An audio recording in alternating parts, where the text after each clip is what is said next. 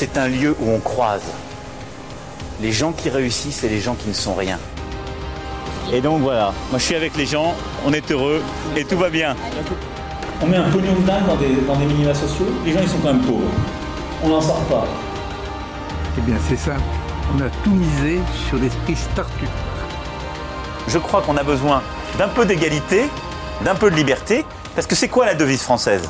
Liberté, égalité, fraternité. Eh ben, banco, voilà. Nous, c'est ça ce qu'on va essayer de faire. Top Bonjour à toutes et à tous et bienvenue dans ce nouvel épisode de La République inaltérable. Aujourd'hui, on va parler de l'héritage, des dynasties financières construites sur la captation du profit de génération en génération, euh, avec Camille Erlin-Giret, chargée de recherche en sciences politiques au CNRS. Bonjour Camille. Bonjour. Alors, vous avez été euh, en charge de coordonner une note qui a été publiée par euh, le laboratoire d'idées Intérêt Général, euh, qui parle d'un sujet tabou, on peut le dire, en France quasiment, qui est la, la taxation en fait de l'héritage. comment faire en fait pour taxer l'héritage et les donations et éviter qu'on creuse encore davantage les inégalités? Parce que c'est vrai, en ce moment, on parle encore du Luxembourg comme un paradis fiscal intra-européen avec OpenLux, hein, cette enquête du Monde et de 16 médias partenaires, et on y apprend que 37 euh, des 50 plus grandes fortunes français y ont logé plus de 100 milliards d'avoirs, c'est 4% du, PIB français. Alors, euh, en, matière d'héritage, euh, comme en matière d'évitement de l'impôt, est-ce que les ultra-riches ont des stratégies particulières de préservation de leur capital?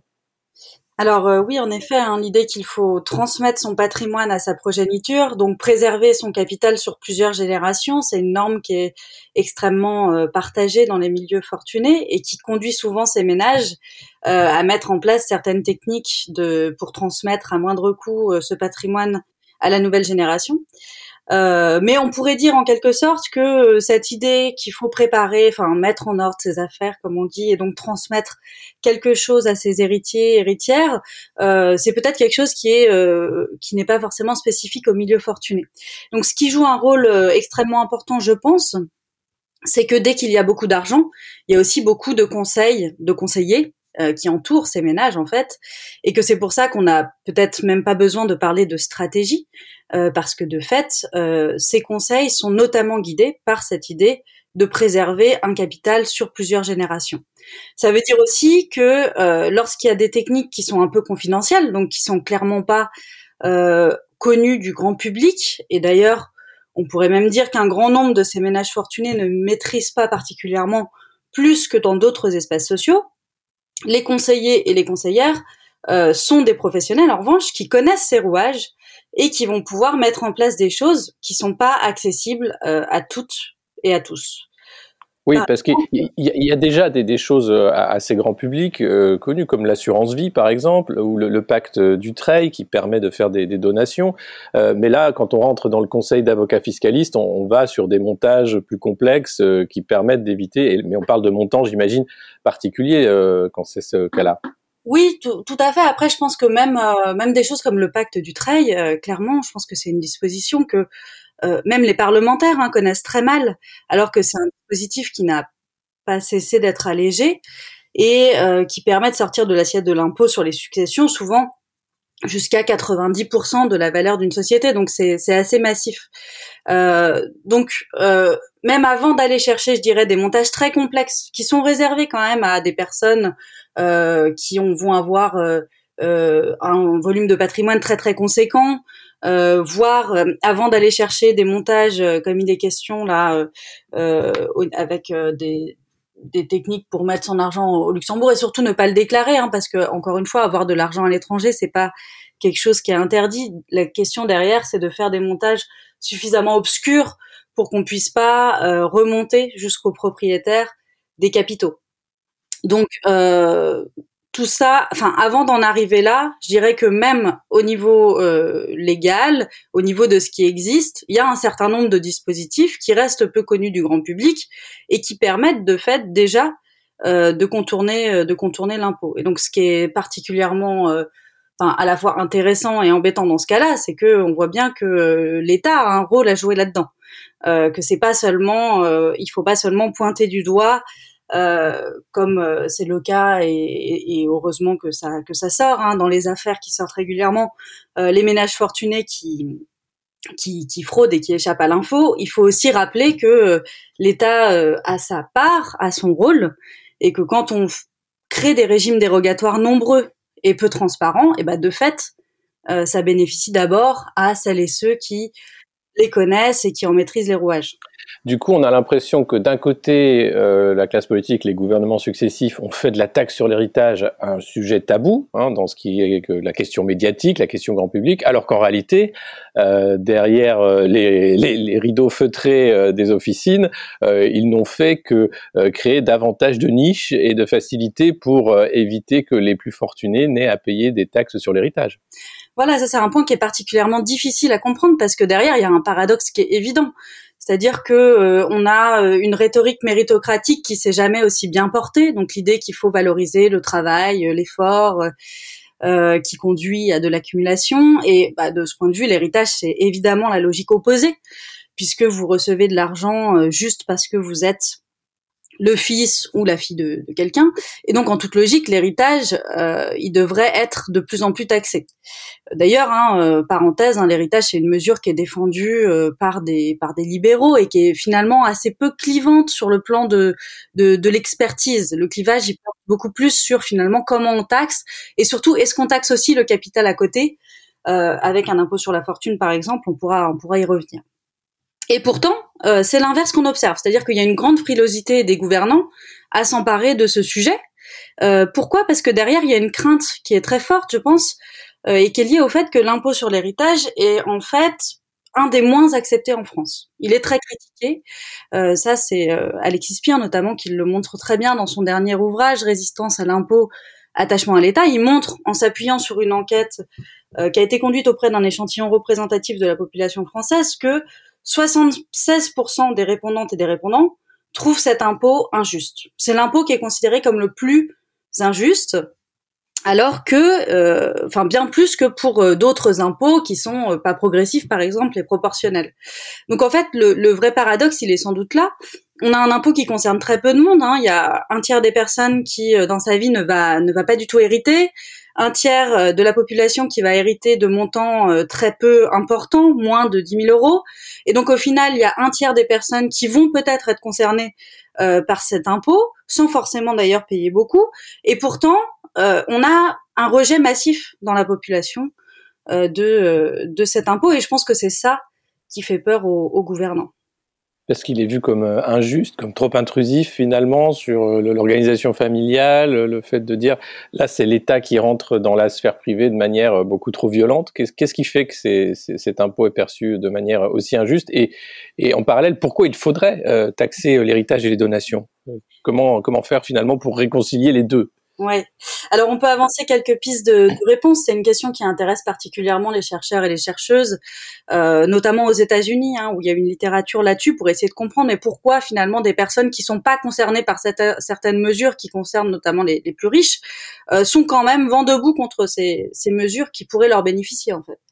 Euh, la première explication, la première hypothèse, c'est, euh, elle n'est pas complètement satisfaisante, c'est de dire euh, les gens ne savent pas finalement comment fonctionne cet impôt et donc ils pensent qu'ils sont concernés alors qu'ils le, ils le sont pas. Donc c'est une hypothèse par euh, de une absence de connaissance, on va dire. Euh, une deuxième hypothèse qui est peut-être un peu euh, tirée par les cheveux car elle n'est pas forcément évidente mais elle me semble intéressante aussi, c'est de dire euh, les gens croient dans cette méritocratie et donc dans l'idée que vous pouvez naître pauvre et peut-être devenir riche. Et donc il y a cette idée que euh, il faut laisser tranquille celles et ceux qui ont eu ce type de trajectoire parce que peut-être qui sait, un jour ce sera, ce sera elle, ce sera eux. Donc ne touchons pas aux plus riches. Euh, il y a une sorte de droit à l'accumulation. Et une fois qu'on a beaucoup accumulé, même de façon indécente, ça se transforme en un droit euh, d'en faire profiter, comme on l'entend, sa, sa, progéniture. Bon, ce qui est paradoxal, c'est bien entendu qu'on est dans un contexte de, de, de très très faible mobilité sociale euh, et qu'aujourd'hui l'accumulation n'a rien à voir avec la capacité d'épargne et est très décorrélée euh, des, des revenus du travail, par exemple.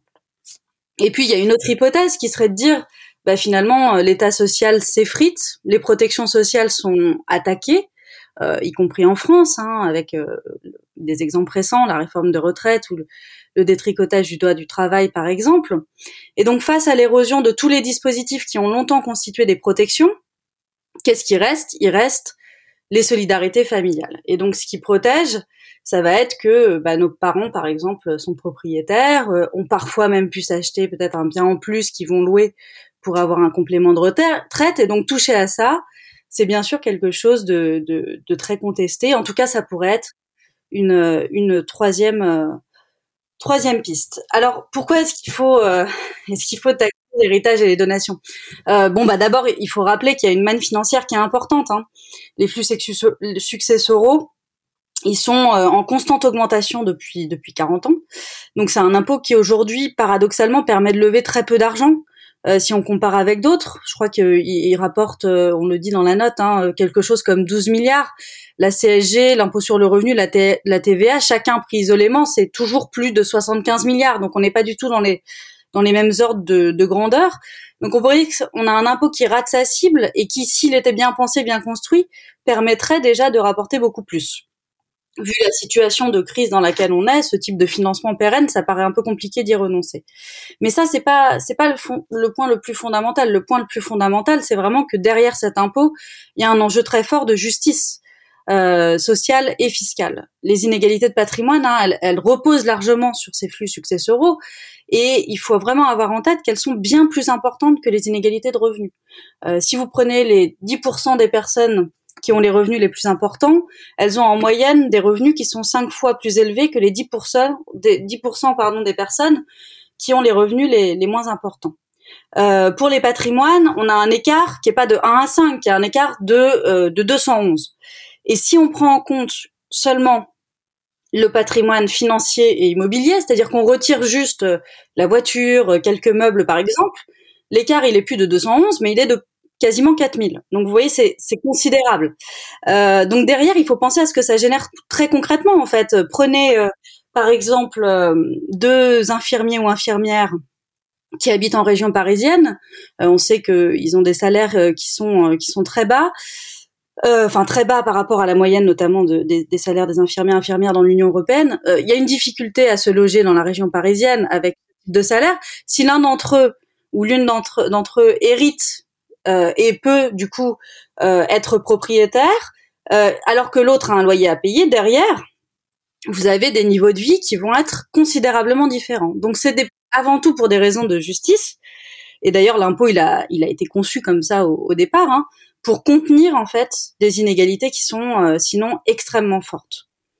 Alors, quelle proposition de, taxation dans cette note euh, et notamment de progressivité portez-vous?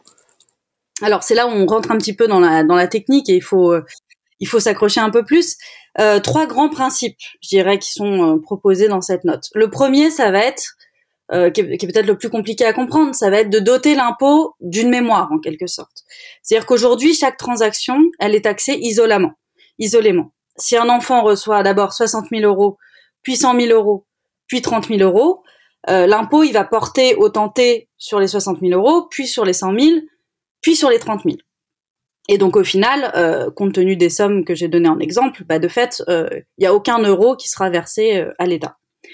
Euh, le premier principe, c'est de dire il faut doter l'impôt d'une mémoire, sinon on favorise celles et ceux qui ont des stratégies pour transmettre leur fortune en anticipant par une série de donations qui sont très peu fiscalisées ou par des montages.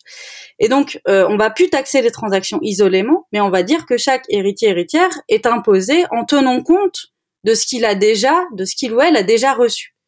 Euh, donc en l'occurrence, si on reçoit d'abord 60 000 euros puis 100 000 euros, les 100 000 euros, on va estimer qu'on va les taxer non pas en revenant à zéro, mais en tenant compte du fait qu'on a déjà que la personne a déjà retenu 60 euh, 000 euros. Donc euh, il y a un abattement important dans le système actuel qu'on maintiendrait, je vais revenir, qui est de 100 000 euros. Donc là, on voit que l'abattement, au lieu de s'appliquer plusieurs fois sur chaque transaction, il va s'appliquer une seule fois. Donc ça change rien pour la majorité qui de toute façon euh, va pas euh, hériter de façon euh, multiple, mais pour celles et ceux qui reçoivent plusieurs héritages ou donations, ça change quelque chose. Le second principe, c'est qu'on va supprimer toutes les niches existantes. Aujourd'hui, comme je disais, hein, on a un impôt qui ressemble un peu à une passoire. Il y a tellement de régimes dérogatoires obscurs que euh, on a presque plus de chances de payer de l'impôt quand on a juste euh, sa résidence principale ou un petit commerce à transmettre que si on a une société qui vaut des millions. Donc ça, c'est pas normal.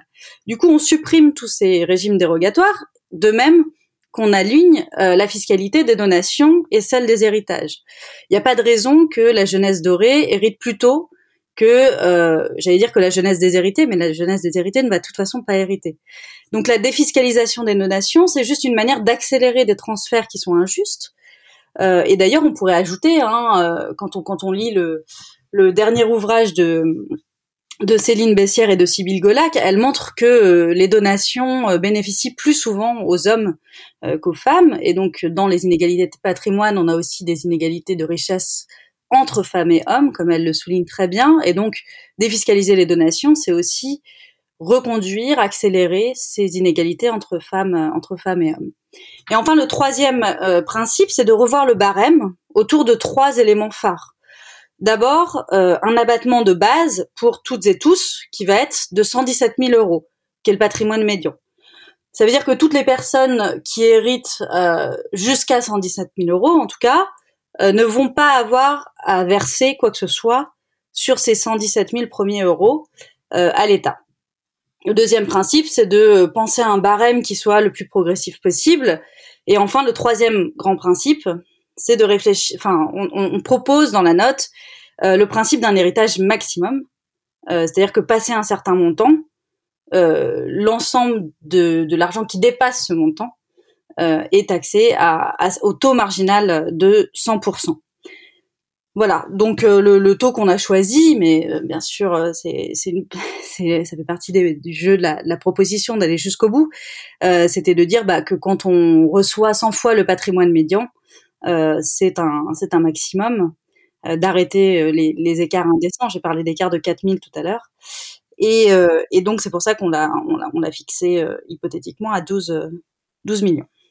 Oui, alors ça, c'est ça. Vous envisagez donc cette, fiscalité confiscatoire, hein, comme on dit. Euh, comment vous êtes arrivé à ce seuil de 12 millions d'euros? Pourquoi ce, ce, chiffre en l'occurrence? Tout seuil est forcément euh, forcément contestable, hein, parce que euh, bah, alors, il n'y a pas d'effet de seuil puisqu'on parle de, de enfin, ça va être des taux marginaux.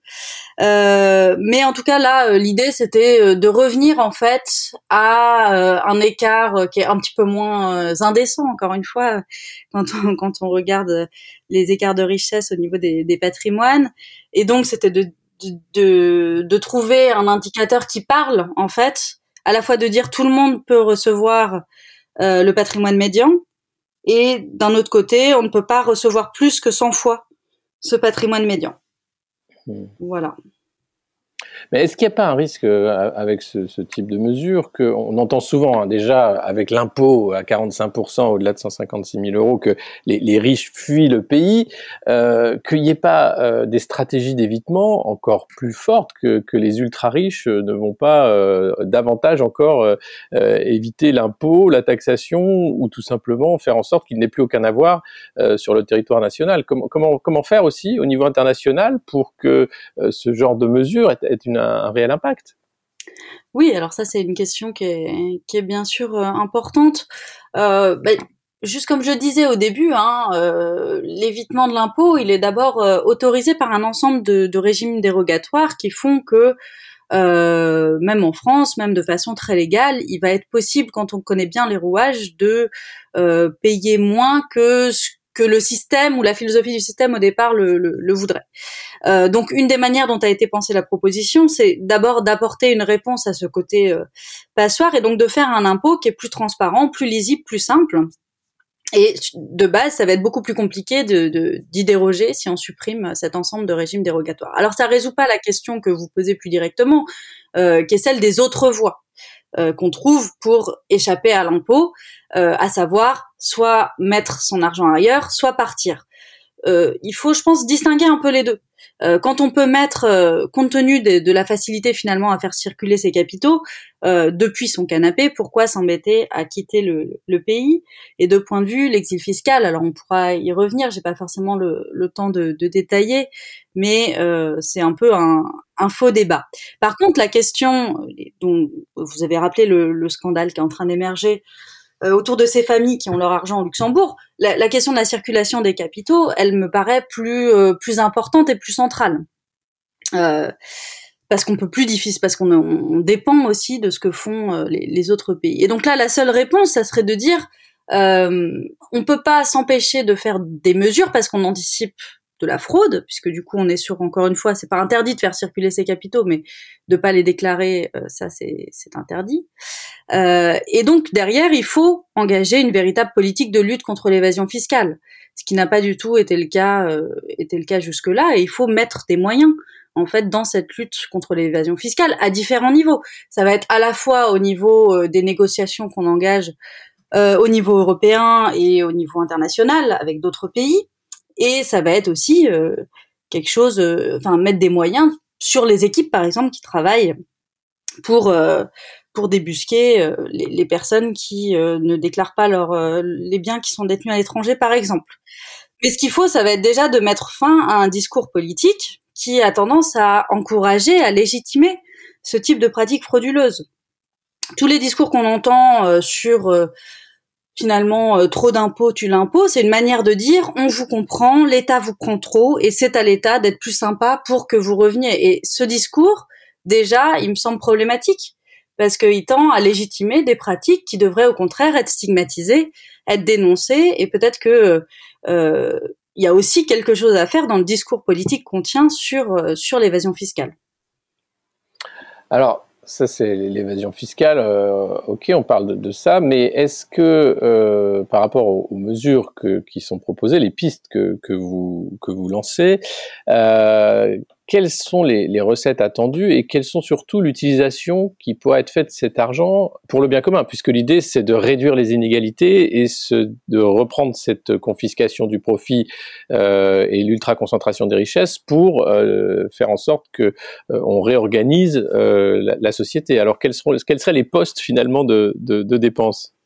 Euh, oui, deux questions, euh, deux questions délicates. La question du, chiffrage, c'est vrai qu'on s'est pas tellement euh, aventuré là-dedans euh, pour la note parce qu'on n'avait pas tellement les, données. Et ce qui est compliqué, c'est que avec la proposition qu'on fait, on change complètement le mode de, de, de calcul de l'impôt puisqu'on change l'assiette complètement en supprimant certains régimes et en, en inventant un peu l'héritage tout au long de la vie, comme j'ai essayé de l'expliquer tout à l'heure. Donc c'est compliqué, mais clairement euh, c'est un type de réforme, les réformes qui portent notamment sur l'assiette de l'impôt, qui rapportent souvent beaucoup plus que des réformes, euh, on va dire, paramétriques, qui portent sur le, barème. Donc je peux pas vous dire exactement combien, mais en tout cas, je pense que c'est une réforme qui est amenée à, euh, dégager euh, des, ressources importantes.